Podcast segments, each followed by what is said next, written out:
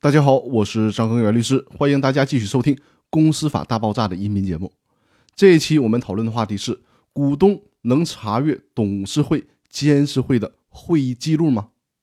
今天需要带领大家细读一下我们昨天说过的两个法条。法律条文就是这样，你认为你读过了，你理解了，其实呢，你未必掌握了里边的每一个字。虽然都是中文，虽然每个字我们都认识，但是要不是经过专业的训练，还真就很难辨别出里边的微妙并且重大的差别。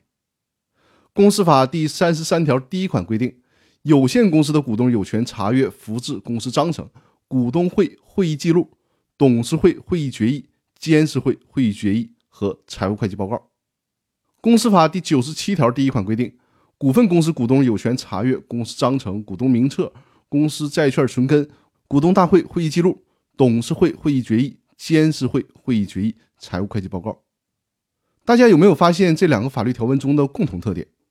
在这两个法律条文当中，无论是有限公司还是股份公司，股东都有权查阅股东会的会议记录、董事会会议决议、监事会会议决议。再仔细看一看，可以查阅股东会会议记录，但是。到了董事会和监事会的层面，就只能查阅董事会的决议和监事会的决议了，而不能查阅董事会的会议记录和监事会的会议记录。会议记录和会议决议有啥区别呢？会议决议就是会议的结果、结论，而会议记录是指整个会议的过程，都谁说了些什么，对什么事儿有什么样的意见，具体讨论了哪些情况和哪些数据。很显然。会议记录里边体现的信息更加丰富，涉及的商业秘密会更多。所以说，立法者只规定了股东可以毫无障碍地查阅股东会会议记录和董事会的决议、监事会决议。这么规定是出于为了保护公司的商业秘密，否则任何一个股东随时可以查阅监事会，尤其是董事会的会议记录，那对公司来讲风险是很大的。那股东到底能不能要求查阅董事会和监事会的会议记录呢？比如说。董事会决议违法，坑害了股东或者是公司的利益，这个时候往往得通过董事会的会议记录，才能查询到具体是哪个董事违法才导致了股东或者公司的损害。但是公司法并没有提及股东可以查阅股东会和监事会的会议记录，那这怎么办呢？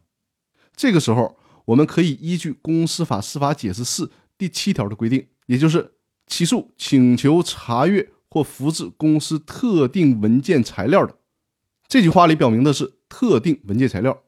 那我们姑且把这句话作为依据，扩展开去要求查阅股东会和监事会的会议记录。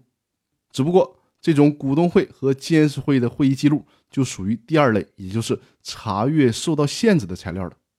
按照最高院在《公司法司法解释四理解与适用》这本书中的观点，这个时候。就需要股东提出查阅的合理理由才可以。如果公司有证据证明股东的请求不合理，或者是有可能损害公司的利益，那这个时候公司是可以拒绝查阅的。以上就是董事会和监事会会议记录这个查阅权限的问题。大家不要想当然的认为股东可以直接要求查阅董事会和监事会的会议记录，不是这样的。所以说，我们读法律条文的时候一定要非常细致。要发现其中的差别。那好，我们今天的分享就到这里，更多内容我们明天继续。谢谢大家。